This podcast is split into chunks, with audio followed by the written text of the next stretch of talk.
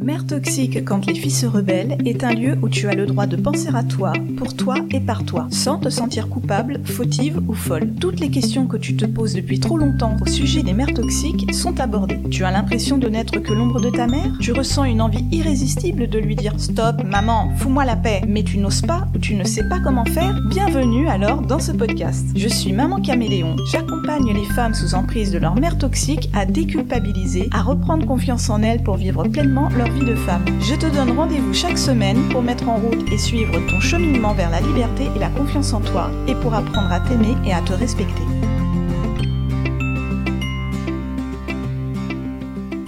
Bonjour à toutes, alors attention, aujourd'hui, je vais parler d'un sujet extrêmement tabou. Je vais parler d'un sujet très très dur, de la mort qui tue. Allez, j'ai une question. Combien parmi vous qui écoutez ce podcast, combien parmi vous ont déjà souhaité la mort de leur mère? Oui, oui, vous avez bien entendu. Je vous demande réellement si vous avez déjà, souhaité la mort de votre mère. Vous pouvez lever la main. De toute façon, je ne vous vois pas, alors allez-y. Levez la main pour dire oui, oui, moi j'ai souhaité la mort de ma mère. Voilà de quoi va traiter aujourd'hui le nouveau sujet de mère toxique quand les filles se rebellent. On s'accroche bien dans son fauteuil et on ouvre bien ses oreilles, c'est parti. Je n'ai pas eu besoin de beaucoup euh, creuser sur internet pour trouver euh, des des informations sur ce sujet. En tout cas, j'ai trouvé pas mal euh, de citations de personnes du monde entier et je me suis arrêtée à quelques-unes parce que c'était pas la peine de faire un roman non plus sur ce thème. Donc voilà déjà la première expérience d'une personne, une jeune femme qui a plus de 30 ans, qui s'appelle Dina et qui est une prostituée à Beyrouth au Liban. Lors d'une interview euh, d'une journaliste euh, au pays, elle a expliqué qu'elle souhaitait la mort de son père parce qu'elle pourrait alors se reposer. Quand on prend euh, conscience de tout le vécu de Dina, qui est un nom d'emprunt, ce n'est pas sa vraie identité, on peut comprendre forcément pourquoi elle a souhaité la mort de ce père euh, plus que toxique, un père maltraitant, une mère qui est partie, euh, qui a laissé donc sa fille et ses autres enfants aux mains d'un père malveillant, maltraitant, épouvantable. Et donc cette pauvre Dina n'a pas eu le choix que bah, de de vivre dehors, sous les ponts. Elle a subi un mauvais mariage avec un homme aussi euh, maltraitant. Sa fille a été euh, mise euh, dans les bras d'une de, ses sœurs et malheureusement cette petite a été maltraitée, violée agressée par des adultes et aujourd'hui cette petite fille est dans un centre SOS village au pays du Liban. Et donc Dina explique rapidement la vie épouvantable qu'elle mène et elle en finit par se dire qu'elle souhaite la mort de son père comme ça elle pourra alors se reposer.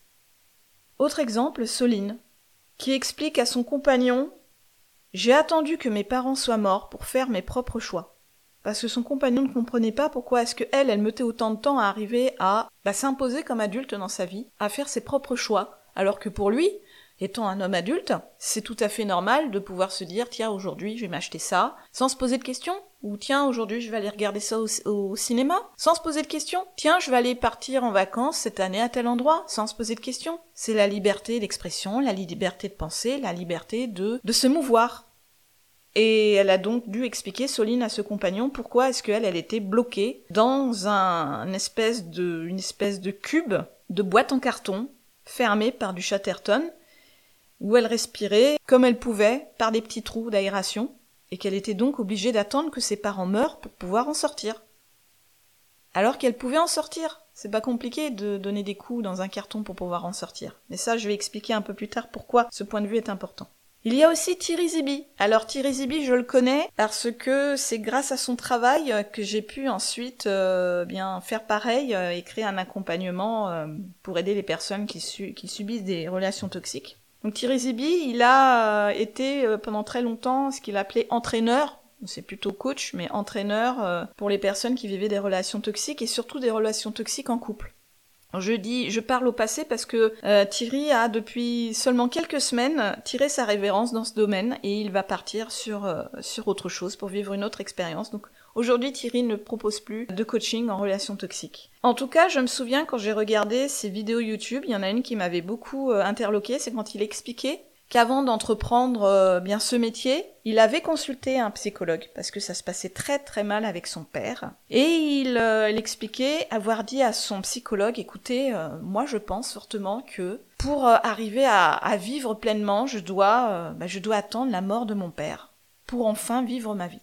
Et donc il explique dans cet épisode de sa chaîne YouTube Comment son psychologue euh, a pris cet échange, a pris cette phrase et comment il l'a déculpabilisé en lui expliquant mais vous vous rendez compte quand même de la dureté de la chose et aussi euh, prenez conscience que vous vous enfermez vous-même dans cette boîte de carton dont je parlais et vous vous, vous, martelez en tête que c'est à cause de votre père que vous n'arrivez pas à vivre pleinement votre vie. Alors que vous êtes euh, vous êtes adulte, vous ne vivez plus avec lui, vous ne lui devez rien. Et donc c'est clairement vous qui vous mettez bien en tête que c'est à cause de lui que vous n'y arrivez pas aujourd'hui. Moi j'aimerais rappeler quelque chose, c'est que actuellement, hein, jusqu'à preuve du contraire, nous ne vivons pas, euh, nous n'évoluons pas dans le film Minority Report. Hein, ce, ne sont que des idées, euh, ce ne sont que des envies, ce ne sont pas des actes. Donc il n'y a pas à culpabiliser d'avoir eu ce genre de pensée. Tout le monde en a. On est bien d'accord que tout le monde en a. Vous avez bien un jour euh, croisé quelqu'un qui disait qu'il en avait ras-le-bol de son chef au travail et qu'il aimerait bien qu'il crève. Ou qu'il aimerait bien qu'il se prenne un 5 tonnes dans la tronche le matin pour pas pouvoir venir au travail. Il y en a aussi qui en peuvent plus de leur voisin qui fait toujours du bruit le dimanche après-midi alors que tout le monde veut se reposer et tout ce qu'ils aimeraient c'est qu'il s'étouffe avec euh, je sais pas moi avec son sandwich au jambon. Mais vraiment, tout le monde, tout le monde a des envies parfois comme ça morbides de, ben, crève quoi, crève la gueule ouverte comme on dit en France. Je ne sais pas comment on dit dans d'autres pays francophones, mais nous en France on aime bien cette expression, crever la gueule ouverte. Euh, c'est très imagé. Voilà, on imagine bien la, chose. On peut aussi avoir eu envie, lorsqu'on était étudiante, qu'un prof euh, se fasse rouler dessus par un gros camion, parce qu'on n'en pouvait plus d'aller euh, le supporter tous les jours au lycée, au collège, à l'université. C'était insupportable, on se disait, attends, là, seule façon que j'ai moi de survivre à ça, c'est que lui, ben, lui, il passe euh, l'arme à gauche, comme on dit, qu'il crève. Et puis, évidemment, on est tous euh, mortels, donc un jour ou l'autre, ces personnes dont on parle, dont on voulait la mort, ben, elles meurent, c'est tout à fait normal, donc il n'y a pas à culpabiliser, puisque de toute façon, on sait que ça va arriver. Donc, bah, si elle veut, elle meurt par, contre précocement, bon, bah, ma foi, bah, bah, tant mieux pour nous, hein. nous, ça nous arrange. Et pourquoi culpabiliser sur ça? C'est pas nous qui avons, euh, qui conduisions le, le, 5 tonnes dont je parlais juste avant. On n'était pas derrière le volant. Euh, c'est pas nous qui étions le sandwich au jambon qui a étouffé le professeur. Euh, c'est pas nous non plus qui allons, euh, qui allons étouffer ou écraser avec notre voiture le voisin qui fait trop de bruit le dimanche matin. C'est pas nous. Nous, on est juste en train de penser, et ça fait du bien de penser. Il faut pas oublier que c'est très important d'accepter ces pensées, même si elles sont terribles. Elles sont terribles pour qui? La société. On en revient toujours au même. On culpabilise à cause de la société. Si on vivait dans une société on avait tout à fait le droit de penser ce qu'on a envie de penser tant qu'on ne passe pas à l'acte, bah, tout irait bien. C'est pareil que de penser, euh, allez, je vais dire quelque chose de, de terrible, entre guillemets, mais c'est comme d'être marié et de penser à une autre femme ou un autre homme dans un rêve. Faire un rêve érotique qui ne soit pas avec la personne avec qui on partage notre vie. Mais ça arrive.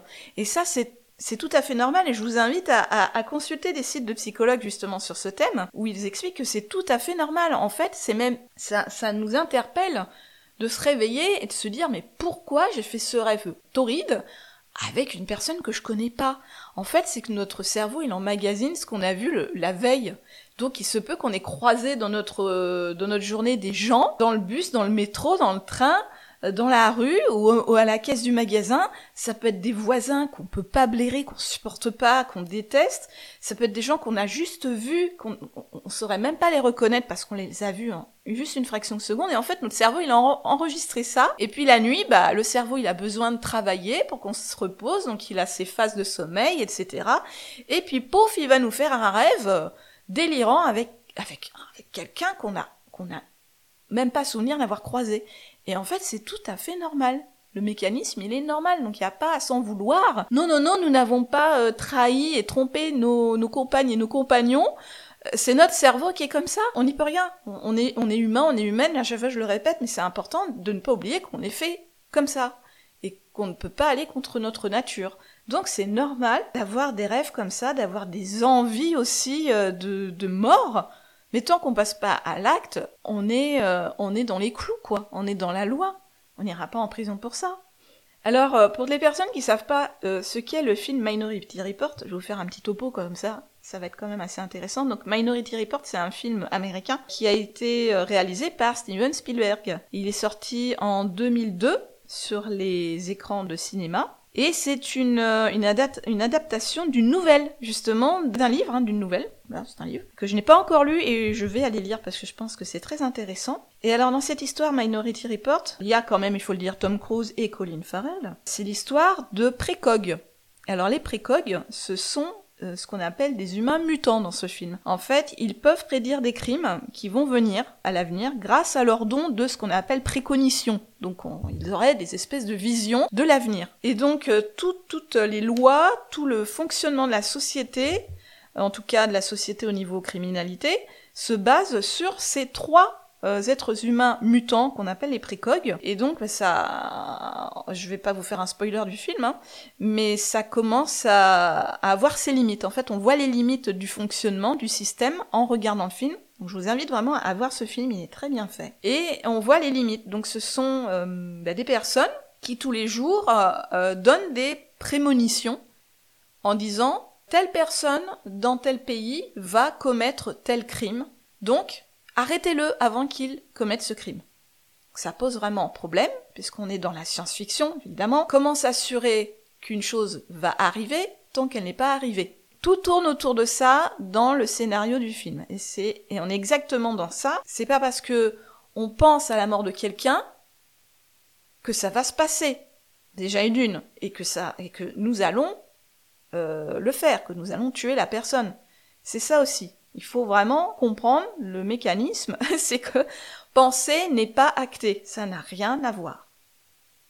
C'est comme euh, par exemple une maman qui est au bout du bout avec son bébé, qui manque tellement de sommeil qu'elle n'en peut plus et que parfois, dans sa tête, elle se dit, quand il y a un pleur de trop, elle va se dire, j'en peux plus de ce gamin, je vais le jeter par la fenêtre.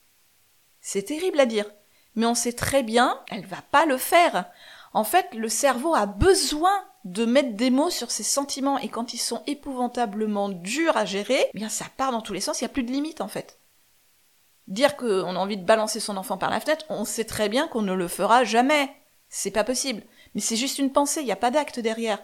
On l'a toute pensée et je suis sûre qu'on est énormément là, parmi vous qui m'écoutez. Je suis sûre que vous êtes beaucoup à l'avoir pensé la même chose quand vous avez eu votre bébé. C'est évident. Et que vous avez sûrement culpabilisé.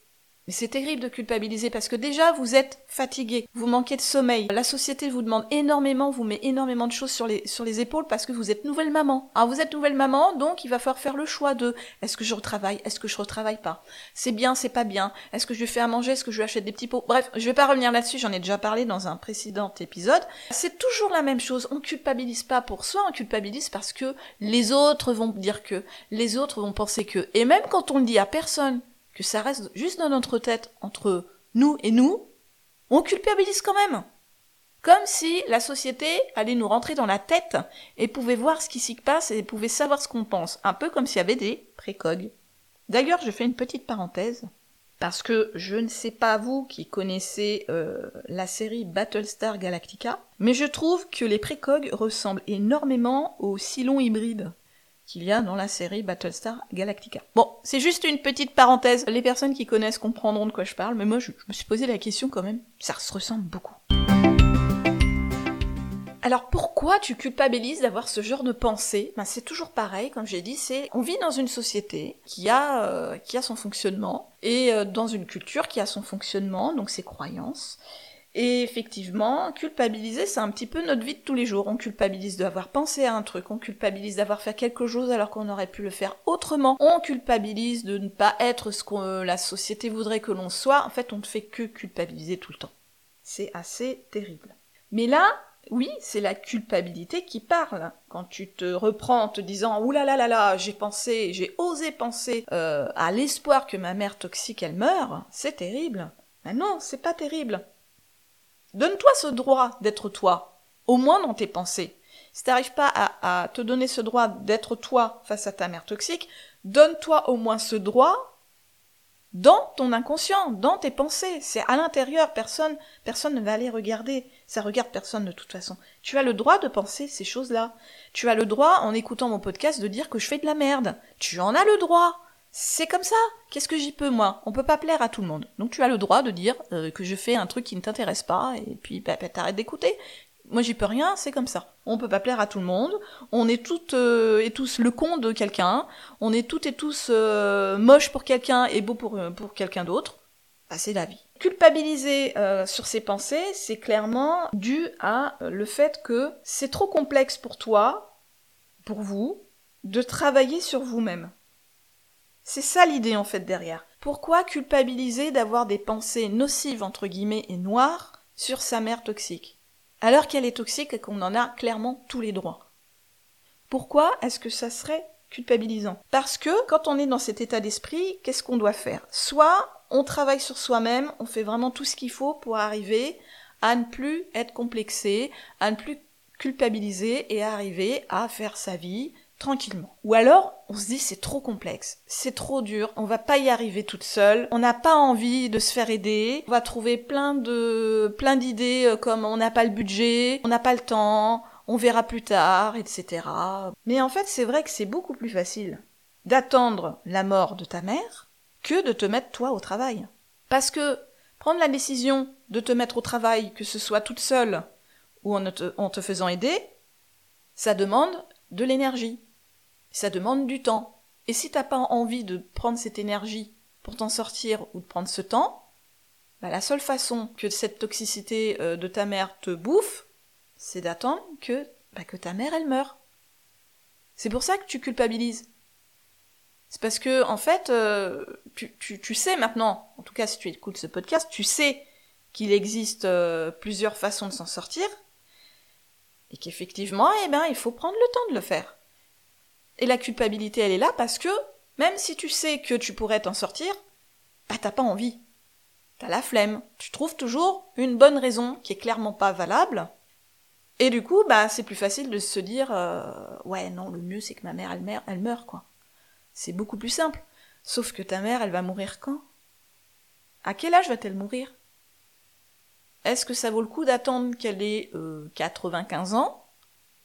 Que toi tu en es 70 pour enfin vivre ta vie. Est-ce que tu trouves ça normal de devoir attendre 70 ans passés pour pouvoir enfin faire la vie que tu veux?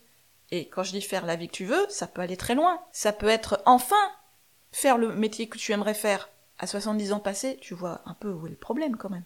Ça peut être aussi, enfin, avoir les amis, les amitiés, les, relations que, tu rêves d'avoir depuis toujours, mais tu te, mets une, barrière parce que ta mère t'a élevé d'une certaine façon qui fait que tu ne peux pas aller vers certaines personnes, tu te bloques là-dessus. Tu vas attendre 70 ans passés pour enfin te faire des relations que tu voudrais? Honnêtement, pose-toi la question, tu penses vraiment que ça vaut le coup d'attendre autant de temps? Est-ce que ça vaut vraiment le coup d'attendre que ta mère soit six pieds sous terre? Pour enfin vivre ta vie. Tu sais même pas si tu vas survivre à ta mère. Peut-être que malheureusement tu, mourras avant elle. La culpabilité, moi je veux bien. D'accord, elle est là, elle existe. Forcément, il y a une raison. Mais si tu culpabilises toujours sur le fait d'avoir envie que ta mère elle meure, c'est vraiment une perte de temps. Donne-toi le droit de dire ah, j'en ai marre de ma mère, j'aimerais bien qu'elle meure, là j'en peux plus.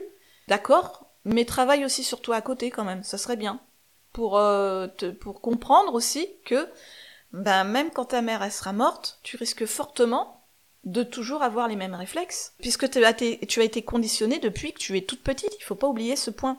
Tu es conditionné. Tu vis dans un schéma depuis ta naissance.